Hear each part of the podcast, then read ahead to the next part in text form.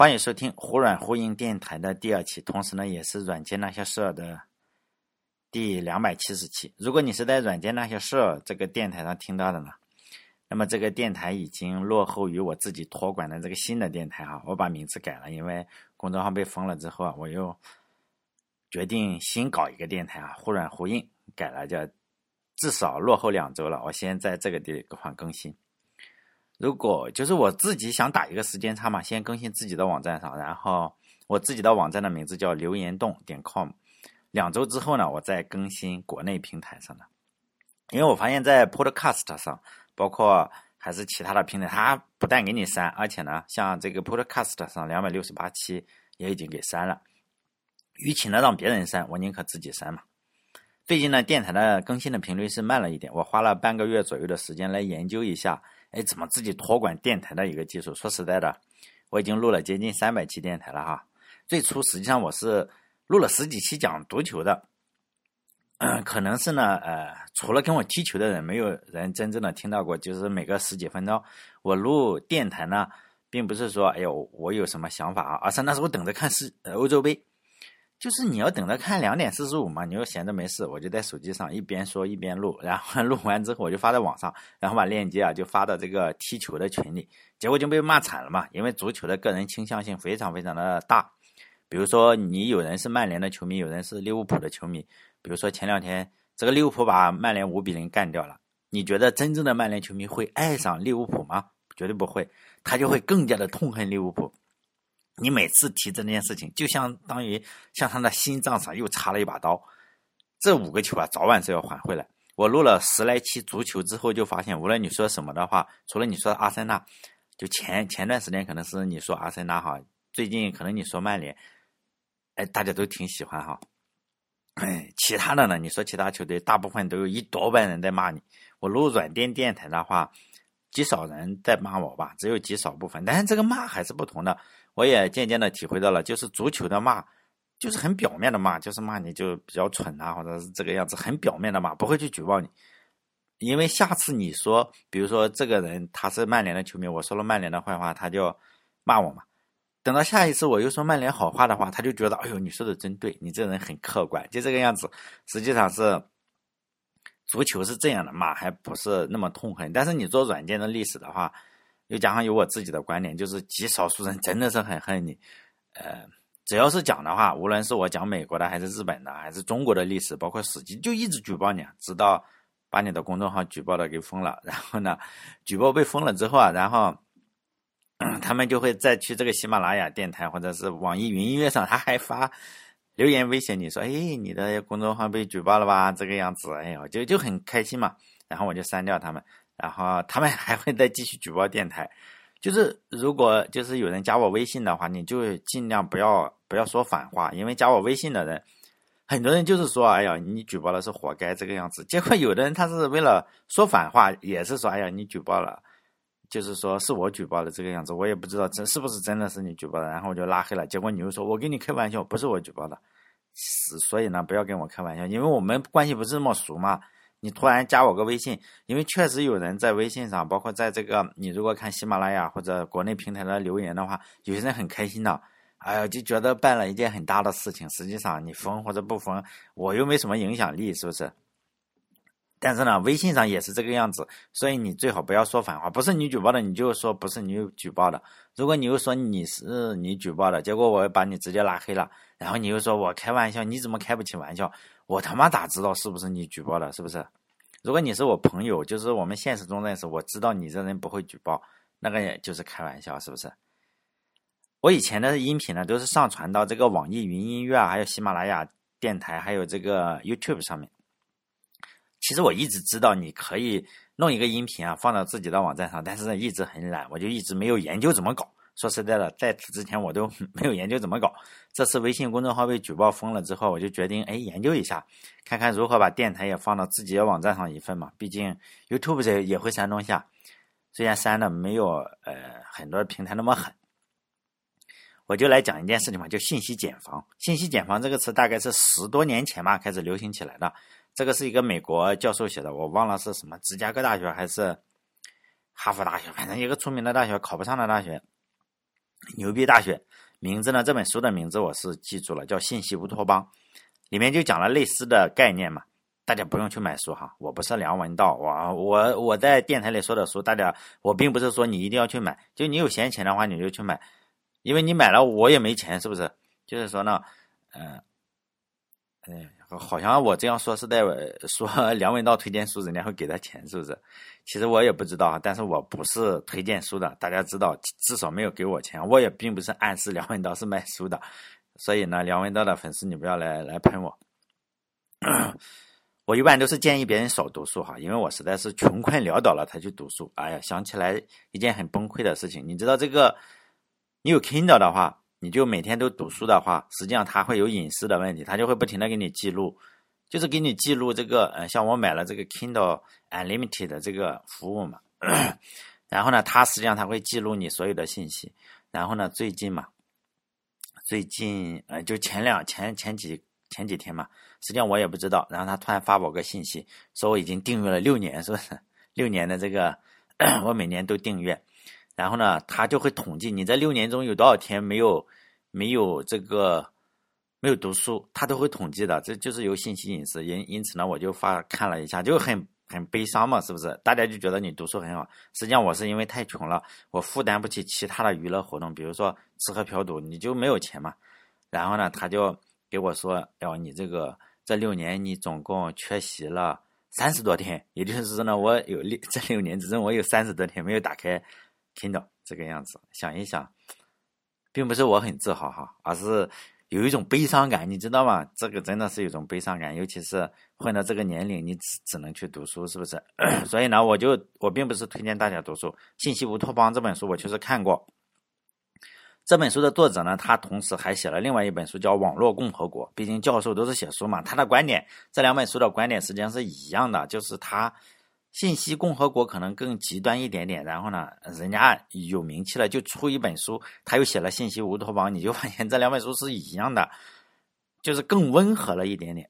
他的书的观点，每个人的观点都差不多。他写了可能几十本书，人家也是可能是传播观点，也是为了赚钱这个样子，咱也不好意思推推断他是不是为了赚钱哈。他他在我就讲一下他大体的观点吧哈。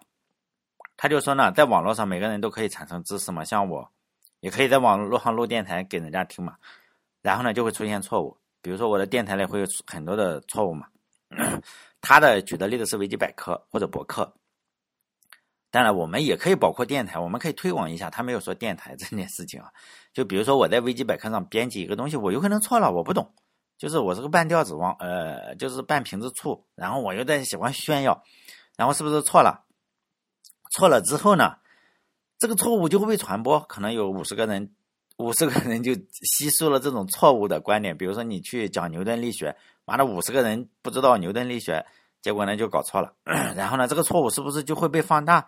然后他可能跟他老婆又讲了讲这个牛顿第一定律，妈又讲错了，就这个样子。然后每个人都是就是无限的放大嘛，他就觉得这个群体啊，你有一个错误的话，实际上网络不但是增加它的好处。它也会增加它的坏处，是不是？应该是按照他的理论是这个样子。因此呢，你被困在一个错误的信息茧房里，就你周围是错误，那但是你认为是对的，为什么呢？因为接触你的人，你听我说，我听你说，哎呦，都是你周围的朋友，一群笨蛋，然后坚守了一个错误的信念，然后还认为自己是正确的，这在网络上很正常吧？比如说你天天刷某个东西，嗯，现在又有算法了，比如说你天天刷某个东西。你是不是周围看到的都是刷这个东西的？比如说你玩一个非常小众的游戏，我也不知道什么游戏了哈。比如说三 D S 好了，像像我现在还玩三 D S，因为我就我非常喜欢，我也玩游戏啊，但是我很少玩手游，我喜欢玩这个 任天堂的这个三 D S。现在三 D S 已经不卖了哈，我也不是推荐，像我经常玩 3DS，我经常到网上去搜一搜 3DS，你就会发现很多人还是玩 3DS。包括我的抖音什么的，仍然是有玩 3DS，但是周围没有现实中的人玩 3DS。但是呢，我看到的信息是很多人还在玩 3DS，为什么呢？因为这种错误，就是说这种非常小众的人，全中国你总是能找出那么几万个傻逼来，到现在还在玩 3DS 吧？就任天堂的一个，哎呀，分辨率极差的游戏，每次我都玩的很开心，还坐坐过了站，有时候玩的。就是说呢，你就被困在了这个三 DS 这个信息茧房里。你认为很多人在玩，但是实际上没有，就信息茧房嘛，就这个样子。你错困在，你给自己造成了一个错觉，信息茧房就像蚕茧一样，然后把你困住了。为什么这么说呢？哈，但是我认为我们 不能够就是说，呃，跟所有的社会科学一样哈，欧美的理论你放到中国，至少有一半不合适，因为这这本书跟他写的《网络共和国》差不多。就是说呢，他他也是信息茧房。你不要看他写的书，他也有自己的信息茧房。就是他虽然是美国出名大学的教授，他也有自己的信息茧房。他只看到了这一段，因为他是美国人嘛，他张口闭口的就说：“哎呦，这个人呢不受规范的在网上说假话，很可能会引起错误嘛。”但是在他的信息茧房里，在这个作者的信息茧房，他根本不知道这个地球上还有一些地方，人根本就不可能不受规范的在网上自由的讲假话。这已经超出了他理解范围。你说，哎呦，有些地方人不能在网上自由的说话，这个这个教授就目瞪口呆，说什么？还有这种地方吗？他没见过，是不是？见识短浅，已经超出了他的理解范围，并不是说他学术不牛逼哈，只是他确实没有见过。说我我我说句话进局子了，你信不信？然后大家教授说：“你吹吧，是不是？你没见过，是不是？你没见过，你不要说说不信。他就是，这就是他的信息茧房。他完全不理解这个世界上有不开放的社会，就是说呢，信息不流通的。他认为信息过分流通有错误，他不能够理解信息根本不流通仍然有非常大的错误。就是说呢，他没有见过黑天鹅。一句话哈，他没有见过黑天鹅。”我还是讲一个中国古代的故事吧，现在也不好讲，是吧？现在也举不出好例子来。就我老家吧，还是讲我最了解的是汉朝，我就只能讲汉朝啊。我最了解的是秦汉，应该是就我老刘家的汉朝，他有第十位皇帝，叫什么叫汉宣帝，他的名字叫刘病已，起的名字好，带个病，刘病已。这个皇帝的出身是呃身世是非常坎坷的。我以前讲《史记》，就是我因为我讲《史记》被封举报封的哈，说你这个这个呃，反正一直有人说我要举报你这个东西，呃，我就说那你牛逼，你举报是不是？反正我也怎么说，我认为他没有能力举报成功的，你知道吧？因为我觉得你三个屁，你怎么可能举报成功？他就但是你架不住他天天来举报你，实际上我还是挺佩服这种人的。这种人就说你这个是历史虚无主义，而且你就是。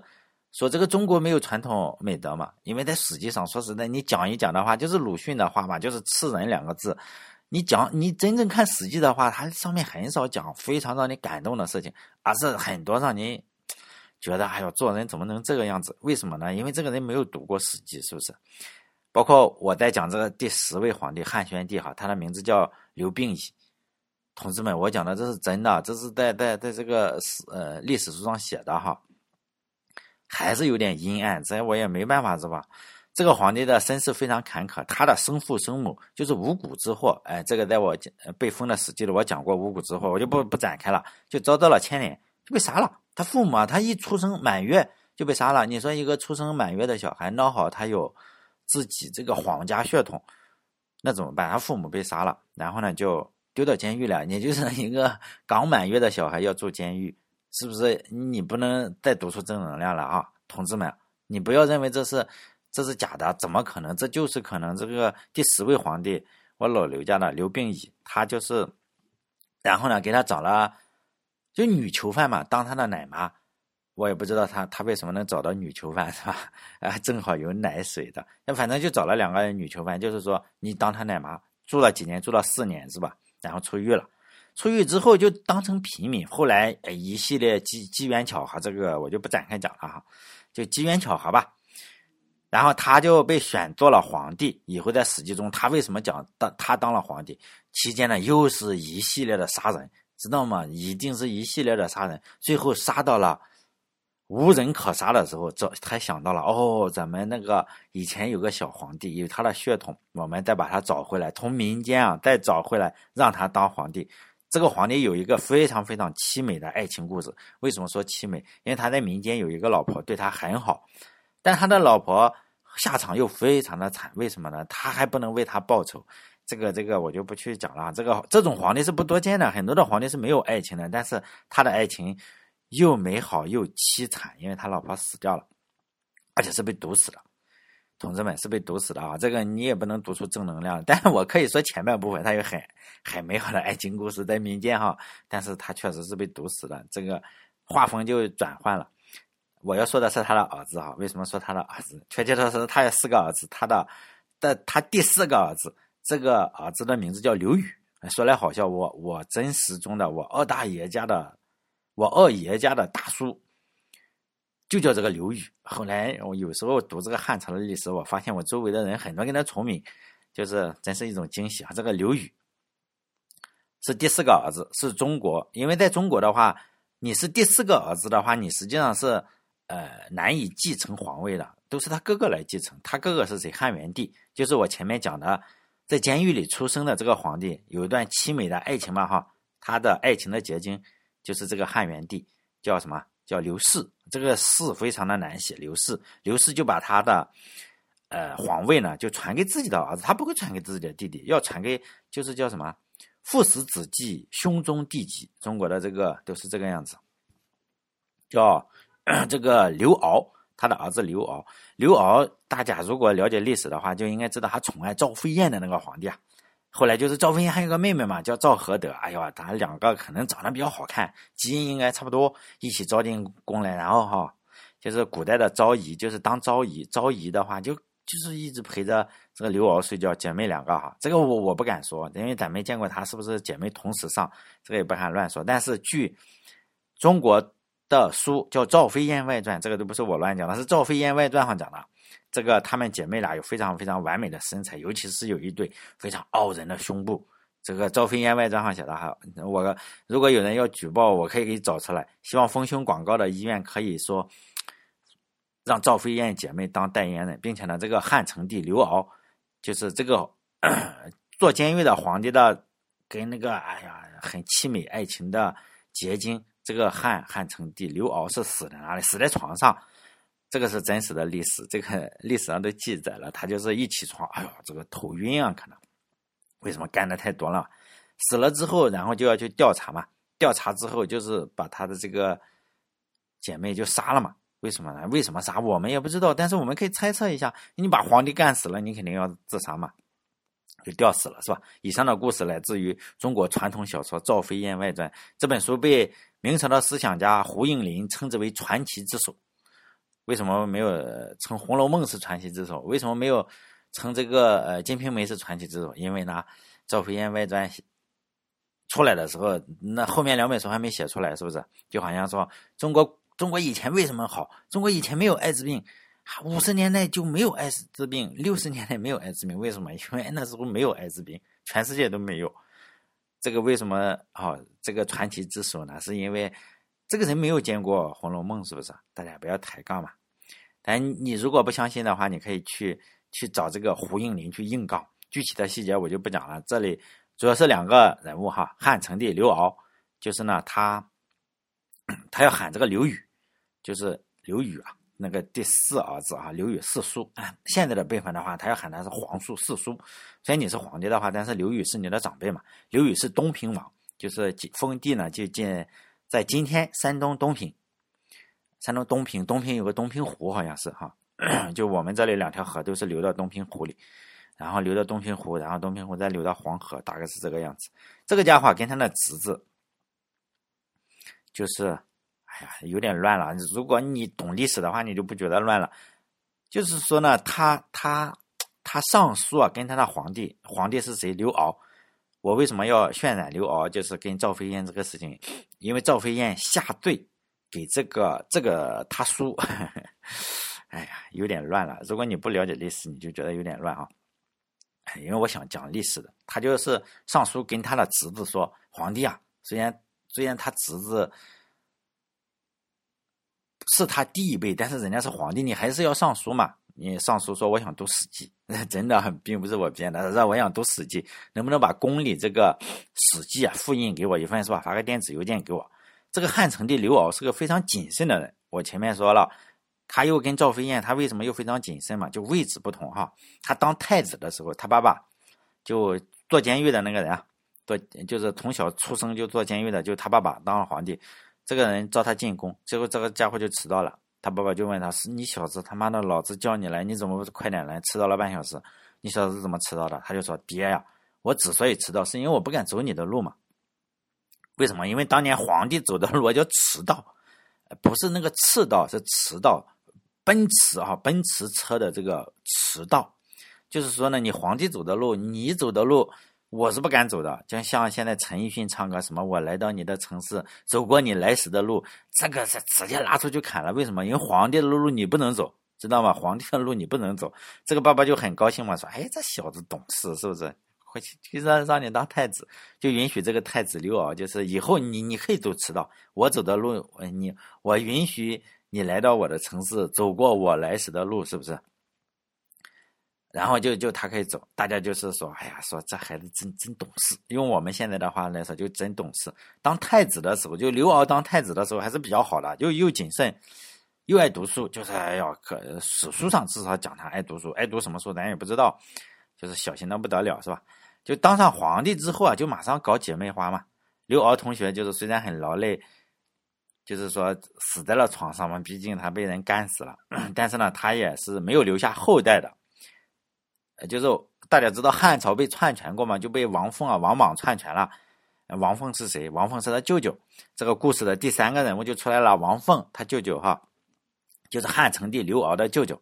我再总结一下，三个主人公哈，一个是被姐妹花睡死的这个汉成帝刘骜，然后汉成帝的刘骜的四叔刘宇，但是也喜欢睡睡女人哈。这个每个人都喜欢睡，但是人家确实是睡出了风格。就还有就是汉成帝刘骜的舅舅王凤，呃，不要听了半天，大家只记住了赵飞燕和她妹妹。就是我讲这两个女生的话，是为了让大家了解。你如果没有读过历史书的话，你一听刘骜不知道是谁，你一听赵飞燕不知道是谁，那就，哎，再听我讲讲，就是说赵飞燕跟她妹妹，然后把这个刘骜给搞死了，哎，是吧？两两个两个人是一顿搞，搞死了。我相信你们。你们应该知道了，是不这种事情坏事传千里嘛？他这个叔叔就来借《史记》说：“哎，我想读读《史记》，说我要读《史记》。”他就去找他的舅舅商量嘛，跟他找王凤，说明这个舅舅还是比叔叔亲嘛。王凤说不能借。这个件事情在 《汉书·轩辕六王传》这个这这里都都讲过哈。在我直接翻译成白话文了，有兴趣的话你可以查查。验证一下我这个出租车主博主是不是个张口就来、满嘴跑火车的喷子？在这个《汉书·轩辕六王传》里面就是这样讲，我直接翻译成这个白话文哈，就是叫《太史公书》，也就是《史记》呢，是记录的是什么呢？这个王凤说的，记录了战国时期那些阴谋家的权谋，并不是正能量啊，就是记录的权谋，也记录了汉朝开国的一些。事迹就是见不得光的事迹，这样的书呢是不能给诸侯看的。言外之意就是说，你给他们看了，他们学会了这些权谋、阴谋诡计，还有我们这个开国那些恶心的事情，那你这个就就就完犊子了，是不是？你这就没法统治了嘛？你就知道我们这个也是靠杀人得的天下，而不是靠什么你爹，哎，不是你爹哈，你的祖辈。并不是靠什么，哎呦，人人呃，就是那种呃骗汤话是吧？那那就不行，所以呢还是不能赌。然后这个汉成帝一听刘骜嘛，就跟他叔说：“那你哎呀，就说叔啊，是不是？这个你要去去读圣人之书，就回去读什么呢？四书五经这些圣人之书啊，他们写的那么好，是不是？你干嘛来读这种史记呢？是不是？哎，他。”劝他读什么四书五经，就跟现在一样呀。现在你说中国国学是什么四书五经，跟汉汉这个刘骜说的是一模一样。为什么这样说呢？我推测呀，因为四书五经上讲的都是没有用处的事情，皇帝呢就乐于让大家去读四书五经，而史记上记载的事情太过残酷了。就是王凤说的啊，不是我说的，就是全是些权谋，还有这些杀戮的事情。皇帝当然就不能够让你去记录这个东西了，因此呢，我们读完《史记》的话，可以实际上推测出建立一个王朝，无非就是一个字——杀。而仁义礼智信，就是四书五经里讲的这什么五个字——仁义礼智信，实际上是没有太大用处的。然后呢，刘宇找他侄子请求读《史记》，结果呢，换来他大侄子对他严加看管。对我们来说，这段历史有没有用？有巨大的用处。因为中国从此多了两个成语，叫“朝过夕改”，“朝闻夕改” 一个成语啊。经常我们就说：“哎呦，我早上听到了错误，哎呦，下午就改了。”这个成语是哪里来的呢？就是讲的刘宇跟汉成帝这个刘骜之间的故事。里面是不是你一听这个成语就觉得哎呦有正能量在里面？你看我早上听到了错误的话，晚上我就改了。实际上呢，并不是这个样子。大家可以去看，还是这么还是这个《轩辕六王传》，叫《东平狮王，呃刘宇传》，里面就有记录嘛。他就是说，一个被姐他侄子汉成帝是吧，被姐妹花干死在床上，他指责他弟弟刘宇什么呢？你非常淫乱。你知道吗？他被干死在床上，他竟然，他后来被干死在床上，你就知道他应该很淫乱嘛。但是呢，他指责他，他说你就是很淫乱，是不是？至少人家你叔叔再怎么样子，人家没有被干死在床上嘛，你也好意思。但是呢，中国的皇帝一本一直都是如此，或者大部分中国人都是如此，就是这么好意思。我是就是用我们老家的话来说，用我老家的一句土话，就叫“老瓜飞到猪腚上，只看见别人黑，看不见自己黑”。这句话可能在我老家有意义哈，因为现在猪啊都是白猪，因为我老家有一种猪叫莱芜黑猪，现在已经是土特产了，很贵。比如说现在我们。普通的猪啊，叫什么白色的，叫约克夏猪，好像是，你可能就十五块钱一斤啊，那个就七十五一斤，为什么？因为那个猪啊，光吃，然后呢，这个这个就又又活泼，因为它不太长肉，所以呢，就就就很贵。所以呢，它是呃土特产，叫莱芜三黑，其中呢一黑就是莱芜黑猪，另外两黑说实在我也不大清楚，有人说是黑蒜，有人说是黑黑鸡。我也也有人说黑木耳，搞不清楚啊，什么莱芜黑木耳，你值得拥有。反正莱芜三黑，就老瓜是什么？老瓜就是乌鸦，就在我们家老话，其实这句话就是乌鸦飞到了黑猪腚上。哎，应该是这样，大家可能就理解了。就是我们家，呃，土嘛是吧？老瓜可能你们不知道是什么东西。这句话的意思就是你自己很黑嘛，但是呢，你觉得别人更黑，实际上你也一样黑。这句话。我觉得比什么没有免费的午餐呀这种东西还还要凝聚了中国传统几千年的智慧。绝大部分中国人都是这个样子的，都是脑瓜，但是看到别人黑，就绝大部分人真的都是这样，自己很贪婪，一分每一分钱啊就是抠嘛抠的，每一分钱抠抠缩缩的，从用户那里哎呀每一分钱都跟你计较。但是呢，我要求别人奉献，哎，我说你有福报，你你来奉献。自己还有一些人是自己从来不读书，但是张口闭口的就跟我说：“东哥，你要多读书。”实际上他一本书都不读。还有一还有一种男人是看到失足少女，出于良心嘛，就发出这个追命三问，就夺命三问。每个追问都第一个追问就是：“哎呀，这些女孩子呀，道德底线在哪里？”第二个追问就是：“哎呀，这些女孩子，你们的尊严到底在哪里？”第三个追问就是：“哎呀，这些女孩子，你们家的地址到底在哪里？”反正呢，很多人都是这个样子，就是。哎呀，这句话在我老家还有一个最常见的场景是这个样子。比如说我东哥哈，年龄很大了，年龄很大之后也是一直单身嘛，家里就很着急，就安排我去相亲嘛。相亲完相了一个，就问我啥意见，我说这个不行是吧？个子太矮了，配不上我。然后再相一个，我就说哎呀，这个也不行，长得不行，你看胖，有点胖，这这不行。然后家里再安排再相一个，我就说哎呀，谈了半天不行，这个不是处女，我还配不上我，毕竟我是老处男，你这不是处女。然后又相一个，又觉得哎，这个不行，哎，女的你看有点风尘是吧？还带口红画的跟这个样子，那眼影涂的那个样子，有点风尘不行。结果最后相了三十多个，每一个都有缺点，都不行。这个时候呢，可以用上这句话，就叫老瓜飞到猪腚上，只看见别人黑，看不见自己黑。用文明点的话来说，就是自己丑还嫌别人丑，就这个样子哈。希望大家一定要活学活用这句话，非常非常有用。可以称之为，就是中国传统智慧第一智慧。比如说，这个汉成帝刘骜自己是不是很淫乱？他自己很淫乱的同时，他又要求别人不能淫乱。你你自己超级淫乱，但是呢，他要求其他人你道德要高尚。就是我以德治国，是不是？得逗这个这个这个刘骜，自己被这个赵飞燕姐妹给干死了，但是呢，他确实要标榜自己是非常。高尚的是吧？就脑瓜飞到了注定上，只看见别人黑了。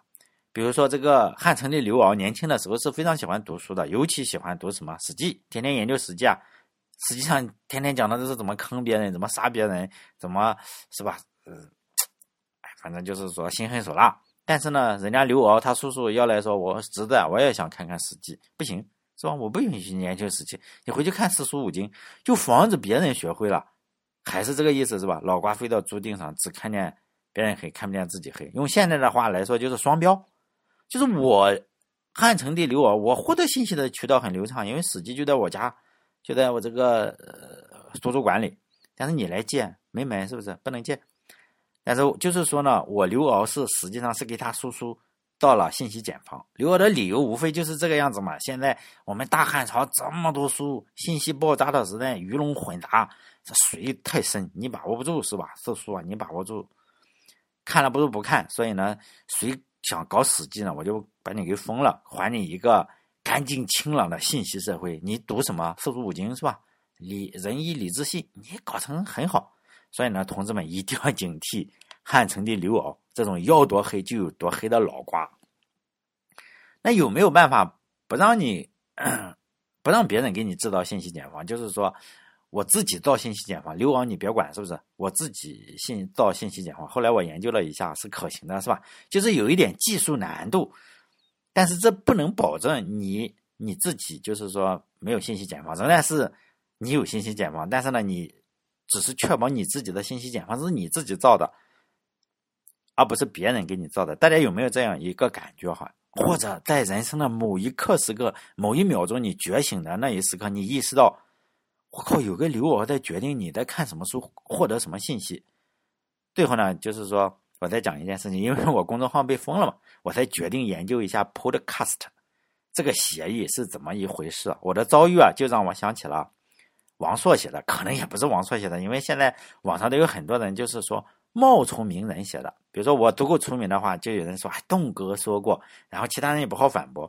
你问我说我有没有说过？哎呀，我也不知道是不是。反正名人就哪几个，王朔就是揭露呃黑暗面的，就是王朔啊这些这些看起来说话不太好的。如果要讲人性的话，就是于丹嘛，于丹说过人要爱。是不是 就这个样子？如果你是基本上就是韩寒呀、王朔是伪造的重灾区嘛，就是你写社会阴暗面，因为这几个人就是给人造成的感觉就是这个样子。如果你是阳光面，就是于丹那一些嘛，于丹说过我们要用爱化解黑暗啊，一听这个这个档次就上去了，是不是？这个有可能是模仿的哈，我也不知道，因为我也不认识王朔。这段话是这么写的，只是用在我身上比较合适哈。他说：“说中国人是猪，感情上不能接受。大家把这个中国人替换成刘云栋哈，说刘云栋是猪，感情上不能接受。可他妈的很多人一直都在验证刘云栋是猪这一件事实，不侵犯到自己的利益，就光知道埋头赚钱，谁死都和自己没关系。一旦伤害到自己了，马上就惨叫，叫的简直哭天抢地，然后一个大埋。”大白馒头扔过去，立马又蔫了。别人喊的时候，呀，依然埋头吃喝，就这个状态嘛。就是我做电台，我也就迟迟没有建立起自己托管平台的原因。我觉得，反正我的也没封，是不是？反正录个电台挺麻烦，你就上传到人家那里就行了。虽然我也知道有人天天加我微信威胁我，发私信 威胁我，但是我习惯了，我就觉得你算个屁，你跟我是一样，镰刀还能在乎你个韭菜？但是呢。习惯了，就是我就觉得你无论你说什么，你举报 没人听你的，我还就觉得他们是做无用功。无论你说什么，总是有人骂你嘛。结果有一天，嘿，真的被假了，是不是？就是可能是王朔说的，是吧？然后，哎呦，一下子马上马上伤害到自己了，马上就惨叫哭叫的哭天抢地，然后一个大白馒头扔过去。比如说我的又被解封了，但实际上不可能被解封了。哎，然后我立马又蔫了，哎呦，行了，我又去更新。就是说呢。这段话说我还是比较贴切哈，我把那个中国人换成了我自己的名字哈，因为有的人一听这个，妈的又去跟王朔骂人家，有可能不是王朔说的，同志们不要那么玻璃心。哎呀，实际上呢，我研究了一下才知道，自己做一个托管平台这件事情啊，真的是简单的要死。只要你研究的话，对程序员来说，一两个晚上肯定搞得妥妥的，一点技术含量都没有。相比于最近媒体上报道。就是最近媒体上报道嘛，有个父亲是吧？有个伟大的父亲，必须加上“伟大的”这个词哈。他的孩子得了一种非常罕见的病，他自己就是高中生嘛，大概是比我学的还低点。说实在的哈，我我我水平肯定比他差很多。就是人家靠什么？靠英语字典，再加上没了，这这论文可以下载是吧？然后靠英语字典加论文，然后就读论文，读懂了国外的论文，最后。去哪里？我听了之后，我看了那个篇报道，就很感动，是吧？我还跟我儿子讲了一下，我说：“你看，这这伟大的父亲，对呀。”我儿子还说了一声：“对呀，你看人家，哎呀，搞得我还很不好意思。”最后呢，他就成功的研制了可以缓解他孩子就是缺一种铜。我也没想到人人体竟然还需要铜，我以为铜应该是重金属，是吧？没想到还是需要铜，就是铜，它会弄你的肌肉还是大脑，反正他最后又做出了一种药。可以就是缓解大脑啊，那种他是他自己搞出来的，就是国内人家只教给他怎么做，哎，反正我看了很感动。那个难度人家都能做出来，说实在的，你研究个 Podcast 的，对程序员真的就是一两天晚上，或者一天晚上。你写过 XML，你一看就觉得我操，原来这么简单。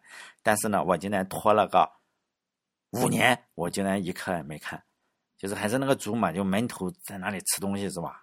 哎夹到头了，才想起来。所以这几天我写了一些代码，就处理，就自己托管电台的事情嘛。后来我写 PSP，我觉得现在 PSP 大家也不要小看 PSP，把它写的真的很好。接下来我就讲一下大概的原理。如果你也想建立自己的信息茧房的话，而不是让刘敖决定你应该听什么或者看什么，因为刘敖说：“哎，叔啊，你喊我们叔说叔，你去看四书五经是吧？”可以参考一下，有一定的技术含量，但是相比于给孩子造药品的来说，这个难度算个屁啊！首先呢，你要有一台自己的 VPS，所谓的 VPS 就是，哎呀，在网上的一台主机，或者你有一台，你应该有一台电脑吧？如果你没有电脑，这件事情比较麻烦，你最好是有一台电脑，比如说像我这台三百块钱的电脑，我已经不用了，可能三百块钱也卖不上去，就是一台就是 T 两百吧，好像是。我也忘记是 T 两百还是 T 三百，就是呃来弄我的联想的哈，联想收购了 IBM 的 T 两百应该是，或者 T 三百我忘了，好多年了我都不用了，吃灰了。但是呢，我也没让它吃亏，我装了个 Linux 让它在那里运行。如果大家没有的话，可以就是在网上，如果你只是个人用的话，可能每每个月就是五美金或者两点五美金，你就可以再买一个性能很好的，就是一 G 内存。然后五十 G 硬盘这个样子，哎呀，你肯定用不完。就是说，但我认为 Windows 也是可以，但是因为我已经习惯了 Linux，我是没有研究 Windows 电脑。为什么要有一台机器呢？就是说，我们要把信息存在某个地方嘛。要不你就存在微信公众号里，或者存在什么地方，人家给你删了，你不就没了吗？你要把信息存到你这台电脑上，而不是存到刘敖家里。你存到刘敖家里，他不给你看史记。他还给你让你看，你说你去看史记，他让你看读数十五经是吧？如果你再逼逼也没用，他有能力把史记删掉。现在包括 YouTube 平台或者 Facebook 或者你知道所有平台，他们都是流敖，他们控制了你能看什么，这个很厉害。如果你有自己的电脑的话，你至少有能力可以想看我电脑里有个什么东西，我可以看吧，是吧？什么不想看，我就讲一下其中的原理。首先你要有台 VPS 或者有一台二手电脑，或者你替换下来的新电脑。哎不不，替换下来的电脑，或者你有新的也行。你有新的就是有点占硬盘，因为现在硬盘也不贵。我讲一下原理哈，这些平台啊，就所有的平台，包括 YouTube，包括国内你知道音频平台、文字平台，他们不产生内容，他们无非就是聚集了大量的内容生产者，有人写嘛，有人抄稿子、洗稿子，哎呀，就就就投投上去，然后再聚集一大批傻逼想看内容的人，就是这些傻逼生产者，再加上傻逼内容消费者。然后聚集在一起，然后他们就能够骑在内容生产者头上和内容消费者头上拉屎。就以 YouTube 为例吧，哈，如果你是教音乐的话，你想教别人唱歌嘛，或者教人家弹琴，然后你弹了一首目前最流行的曲子，YouTube 会判定你什么？你侵犯了别人版权吗？对啊，你教人家唱歌，你竟然侵犯了版权，这好像也对哈？你说是不是侵犯版权？对啊，但是我是教人家弹琴啊，你不能教是不是？你只能教没有版权的，你教贝多芬去吧。哎呀，这这也很逗。如果你是搞艺术的话，比如说你有些裸体画嘛，比如说非常非常著名的《世界的起源》，大家搜一下啊，《世界的起源》，你是不能上传 Facebook 的，一上传就给你删了。为什么？因为他认为这是色情的。当然，就是 Facebook 和 YouTube，我举这个例子，他们真的是非常轻的。哎呦，有些平台的严厉，就是写信息乌托邦的那个美国教授都想象不到，做梦都想象不到。毕竟他们美国人，美国人没有见识的。我告诉你，他们就没有见识，没有见，他们一见什么就是外国人，他们唯一的见识就是我上传了《世界起源》，《世界起源》是法国的画家哈库比尔，一八六六年，两百年前哈，两百年前创作的一个写实主义的画作，大家搜一下，你就看一下，就是一个女人的裸体嘛，半裸，不不全裸。下半身裸体，然后一个裸体，你上传上去，然后被这个 Facebook 还是应该是 Facebook，然后删了，删了之后，然后就跟他打，美国就受不了这个，美国人我就说没见识，删了，你说被个平台删个东西，这司空见惯，但是美国没见过是不是？完就打官司，尤其是这种你给我删，然后打官司，这个人给人打了几年，七年，贼牛逼，就是就是给你打，搞得你 Facebook。怎么样子啊？赔礼道歉啊！哎呦，再把这幅画给你恢复了，以后不敢删了吗？那你说敢不敢删？这幅画不敢删，其他的他还敢删？哎，Facebook 也没什么底线的，不就删你个图吗？是不是？如果作为中国人的话，可能就觉得这很魔幻。哎呦，你是不是有毛病？就一张图被删了，你跟他打七年官司，结果打赢了，人家就给你道个歉。哎呀，这个我们就是。中国人有见识嘛？美国人没见识，我们只能说不就删个图嘛？是吧？国内的平台，比如说删你个图，不用说吃你几个烂西瓜，老子在城里下馆子从来都不给钱。在西方的国家，如果你有自己的网站的话，比如说那个上传 Facebook 的，呃，上传《世界起源》这幅画的那个人，如果他有自己的网站的话，他放你放在自己网站上就是了，你不会被删。除非你自己愿意删，但是这又有一个问题，就是比如说所有人都有自己的网站哈，比如说每个人都有自己的网站，我们要用浏览器去看这些网站嘛，那就累死了。比如说我喜欢二十个人写写的文章，这二十个人每个人都有自己的网站，是不是？是不是崩溃了？肯定崩溃啊！我们拿个浏览器，拿个火狐，拿个 Chrome，然后每天点点一遍，那不要死人吗？所以呢？而且我点一遍，我今天点一遍，也许这个人没更新了，我不就浪费时间了吗？幸好呢，程序员早就想到了这个问题，就是说呢，这二十个作者写的东西啊，这个网站我放在一起，是不是相当于放一个收藏夹里？浏览器，但这个还是太挫了。他们就开发了一个协议，就是 RSS 协议。RSS 协议的英文叫做 Really Simple Syndication。就是 RSS 和 Really Simple Syndication，翻译成中文叫做“真的很简单的聚合”。这个名字真的起的土的掉渣。RSS 也确实非常简单，就是一个文本，就是你网站有什么内容，你就更新到这个 XM XML 文件里，然后呢，我找个地方去抓抓回来，不管你有没有写，反正电脑抓嘛。你电脑去干这种活无所谓嘛，哈，你就里面记录你网站的更新，那谁去取这些内容呢？我用不用你说我手工去刷新？那你这那不又回到前面我说的那个你去那个啥了吗？就是说呢，你要有一个装了 Linux 或者是 Windows 应该也可以哈。我没研究，因为我习惯用 Linux 了。就就是说，你装了 Linux 电脑里有个软件嘛，是不是？你可以设置成让他每天去检查一次。这二十个网站你每天去给我看一下，或者是每小时、每分钟可以设置成每分钟去检查一下。有没有更新？如果有更新的话，你就把它的网网网页给我抓回来，它的内容嘛，文本文件嘛，就图片嘛，你给我抓抓回来，存到你这里。这样的话，我不就可以在一个地方去看了吗？看这二十个人，因为它更新了，这里就会显示一个东西嘛，相当于是呃，内容就存到了我电脑里，是吧？但是内容，就比如说我现在就这个样子，我这样已经呃用这个服务很多很多年了。有多少年？大概十五年了吧，可能有十五年或者更久。那时候还是谷歌还有这个服务的时候，但谷歌也不是什么他妈好东西，他把这项服务取消了。后来我又，哎，用了一个开源的服务，叫做 Tiny Tiny RSS。然后呢，我自己配置的这个服务啊，嗯，因为我录电台，我要看看录了多少内容，实际上也没有多少，十五点六二 G。我现在抓了十五点六二 G 的文本，呃，在我的这个。嗯，服务器上哈就这么多，哎，想想也很多啊。我本来还想，如果我抓了这几年有个五百兆或者多好，因为文本说实在的，我写了那么多文章，也就是六兆左右，哎，这真的很少。六兆左右。实际上，你你想十五点六二 G，我想如果有个每个人一 G 的话，我就可以开一个免费服务。但我一看自己就崩溃了，是吧？我今天抓了十五点六二 G，竟然这么多。这里面百分之九十九的内容我是不看的，但是我每天还是会刷一下。比如说，我会拿这个手机啊，然后我会到这个我那个服务器上刷一下，我看看更新了些什么东西。就就真的，我有时候我大部分都是不看的，百分之九十九不看。如果我看到哎，这个我喜欢的那几个，嗯，读作者哈，他写了文章，在他的网站更新了，我就点进去看一下。这是不是有点像什么微信公众号？大家发现了吗？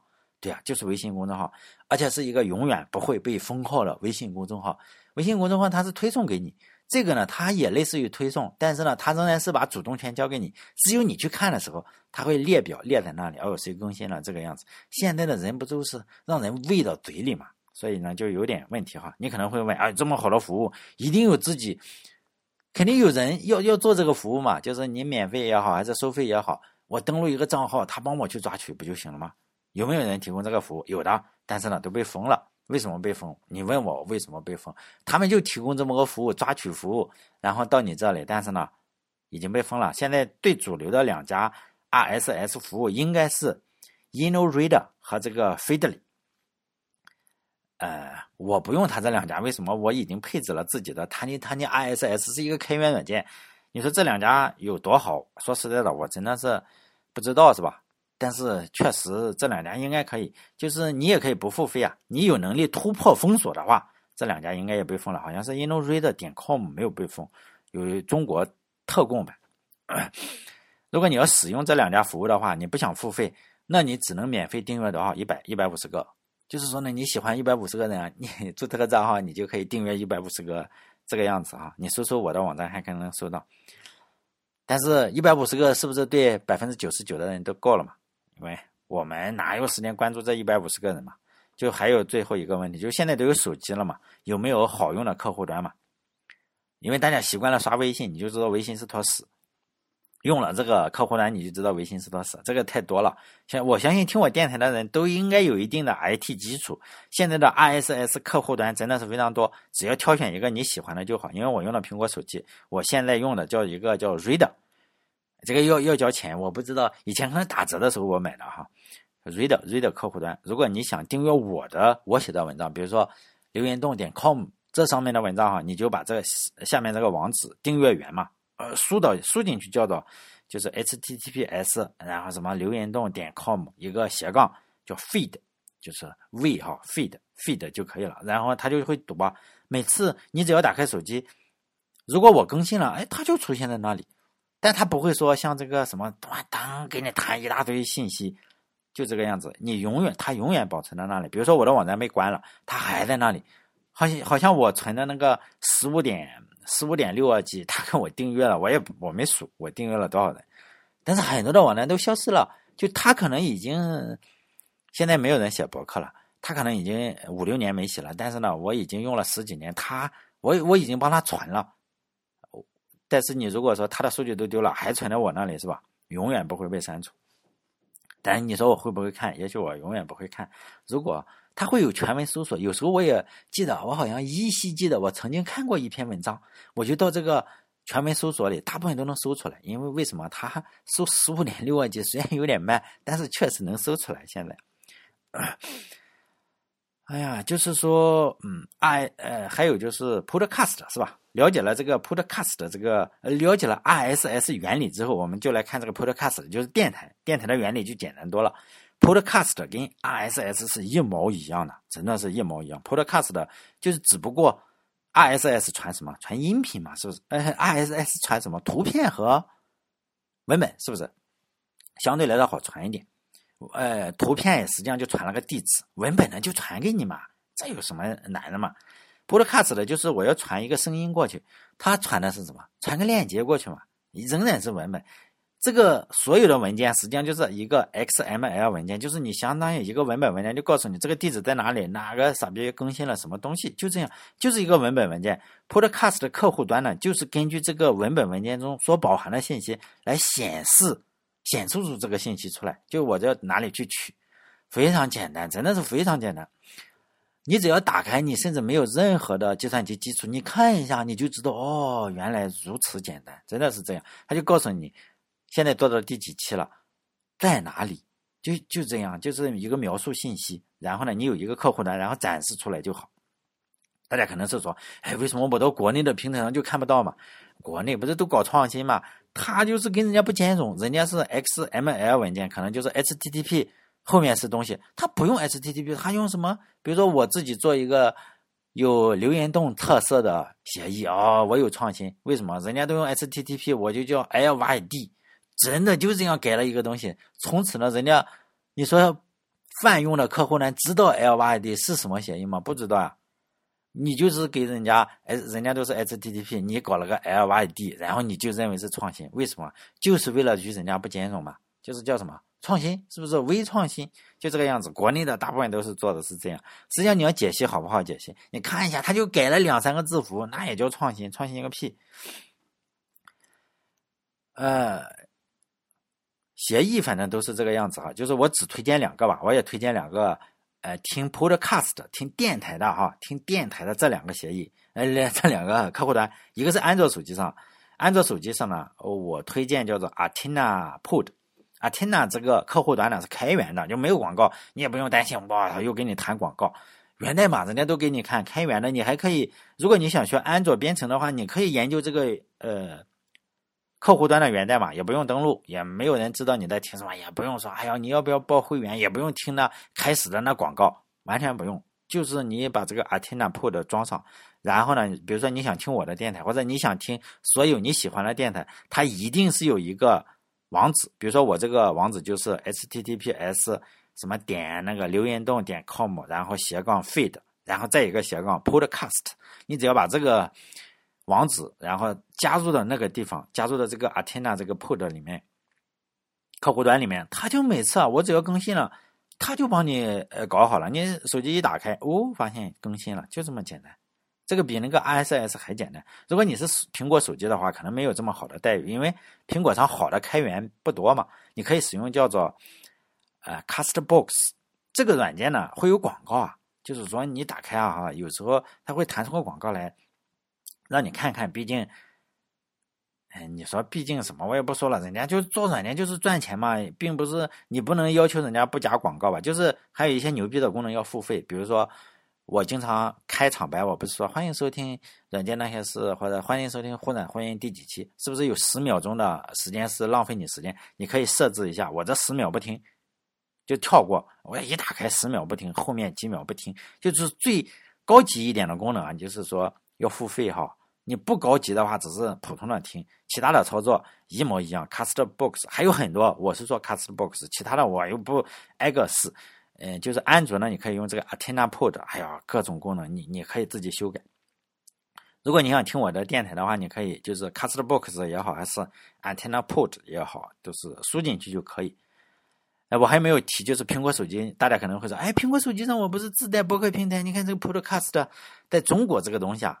你如果是中国的账号，就是说这就是有问题了，是吧？你你有中国的这个账号，苹果啊，苹果是一个稍微有点恶心的公司，就是说它是经过严格审查的。你说它审查内容吗？它不审查，它把审查内容外包，外包给谁？外包给国内这几家公司，这几家公司负责审查。就是你先要这几家公司通过了，苹果说好。平呃就可以上我这个平台。实际上，苹果它仍然到你的地方去抓取，但是呢，它把审查外包了。很多的公司审查不是都是外包。比如说你是个人，不管你多牛逼哈，你说我要做一个电台上 Podcast，不行，为什么呢？你要先让这四个公司审查了，呃，可能是四家公司啊，你不审查不让你上，因此呢，你只能还是要整个第三方。比如说我这个软件那些事，我能够上这个苹果的 Podcast。但是我说忽软忽硬，我能上吗？不能，为什么呢？你他妈不先让人家审查了才行？你说能审查过吗？有可能是，比如说一模一样，是是应该能审查过，但是呢，你要上传到他的服务器上，就是说我还是可以删，就能删掉你才行。就是说你自己放你的网站，那肯定不过。就是我我是刘敖，我这个史记是放放在我这个图书馆里的，是不可能给你看的。所以呢，苹果是另外这一样哈，就国内的平台是，就是说最主要的还是能够删你，他也你说为什么删你？反正就是一定要骑在你头上拉屎。就是玩法是跟微信公众号一样，差不多这个样子吧，就跟古代的衙门差不多，吃两头吃，吃完原告，吃被告。这里呢是吃完，呃，内容创作者，然后再吃内容消费者。比如说我是内容创作者，按道理说哈，按道理说，内容创作者我给你提供这个东西，你是不是我给你提供这个软件那些事，电台你是不是要对我好一点？实际上不是，他他仍然是吃你。为什么？他说你看看你这个播放量这么少。你要不要做点广告啊？每个月三千怎么样？你说我不做广告，不做广告，我可以给给你放到最底下去了，是不是？对用户呢？你听你的用户，当然他肯定你消费我流量，我肯定想首先你要听我的广告吧。其次呢，你要要不要买个课呀？买个课，你看看那么好，你买个课我分一半，这个样子。你看他吃，他是两头吃的，他并不是说我为谁服务，哎呀，我为创作者服务，或者是我为消费者服务，没有，他两头吃，就是吃完原告吃被告。最后一点的话，就是如果你是收集癖好的话，像我这样啊，听了音频也不删，哎，我经常听了音频不删的，就是说，就别人的。网站上这个 RSS，比如说我我收集了十五点几 G，然后不看是吧？经常大部分都不看，但是我收集起来。对这个音频来说，还有一个，你想收集音频，音频就比较大，像我这样录一期可能要二十兆或者二十五兆，你是不是手机实际上是承受不住的？所以呢，所有的 Podcast 的都是你听完了，它就自动帮你删，你不删的话是有点问题的。为什么？你手机爆了嘛？你想想，你听五个电台，一天给你。导估进去一百兆，还也很恶心的。所以呢，你只能，如果你要永久保存的话，你最好还是部署在电脑上。有一个 软件，也有软件哈，叫做 Air Sonic，Air Air Sonic，Sonic 不是声音嘛？，Air，哎呀，Air Sonic 这个软件也是开源的。呃，如果没有记错的话，它应该是用 Java 写的。如果你要学 Spring，它是用 Java Spring 那个框架写的哈，你可以去研究一下嘛。它是可以部署在电脑上的，这个软件也是开源的。它的目标当然了，人家，人家的目标是星辰大海，可不是搞你个 Podcast 的电台，它是搞音乐的，所有音频它都搞。Air Sonic，就是说呢，哈，你可以，如果你有公网 IP 就更好了，像我就有，是不是？你如果没有的话，就在家里局域网里都是可以的。你部署在你自己的电脑上，当然我也是，我不讲具体部署了，我可以讲一下它大概能干什么，比如说。现在是不是听歌都要交钱呀？你听周杰伦的，是不是要交钱？你听哪个的，是不是要交钱？鲍勃迪伦是不是要交钱？对，是不是你可以可以下载啊？你下载盗版，像我没有钱，我下载盗版。然后很多的歌，是不是有时候人家说全网删除，你是不是又挂了？哎，我你有那种不删除的在你硬盘里吗？你说哎呀，在硬盘里搞来搞去，找来找去，烦死了。好，导入到 Air Sonic 里，哇，做的比所有平台都好用，Air Sonic。Air Sonic，你导入进去之后，你可以有自己的客户端啊，你在手机上连自己的服务器听，哇，这个厉害不？就这样，你还可以设置用户名密码，就设置你，你给你老婆也行啊，就是设置歌单，设置什么？期间呢，它还可以就是收收集 Podcast。这个是它的呃次要业务和 Podcast 的次要业务，就是它可以设置你你想听谁的嘛，你把这个网址输入进去，像我的也是输入哪个，输入这个留言洞点 com，然后斜杠 feed 斜杠 Podcast，然后你输入这个 AirSonic 里，它运行在电脑里，然后呢它始终帮你下载，因为电脑里比较厉害嘛，是吧？你只要一连这个，只要它上传，它就抓回来，抓回来之后它就不给你删了。因此，你其他人都删了，那电台爆了。比如说，我那电台被下架了，我自己后悔了，删了。哎，他不删，因为他已经下载过了，就这个样子。然后呢，我我实际上是这个是我并不是我有一台旧电脑哈，我有我我就说的这个旧电脑。呃，它有两 G 的，我我换了一个硬盘，就固不是固态硬盘，就机械硬盘两 G。其实你可以有人说省电，实际上你可以设置休眠嘛，十五分钟不理它，就休眠。然后你你把它设置成可以通网络唤醒，就是说呢，你访问它的 IP 地址，它就醒了。醒像因为我的是机械硬盘，两 T 的一个机械硬盘，是不是慢一点？大概你要等三十秒左右，它就它就醒了。如果你是固态硬盘的话，它可能三秒钟就醒，我这个是三十秒左右。三十秒左右，你你这样一醒它，醒它，它就醒十五分钟。它会这十五分钟，它会干什么事情？下载东西啊，也醒了嘛，它就到处再去再去运行一遍，下载东西。下载完之后，你十五分钟又没理它，它又睡了，就这个样子。也费不了多少电。说实在的，呃，我我我也是做电台的时候看了一下，已经传了四百多 G 音频，还挺多的哈。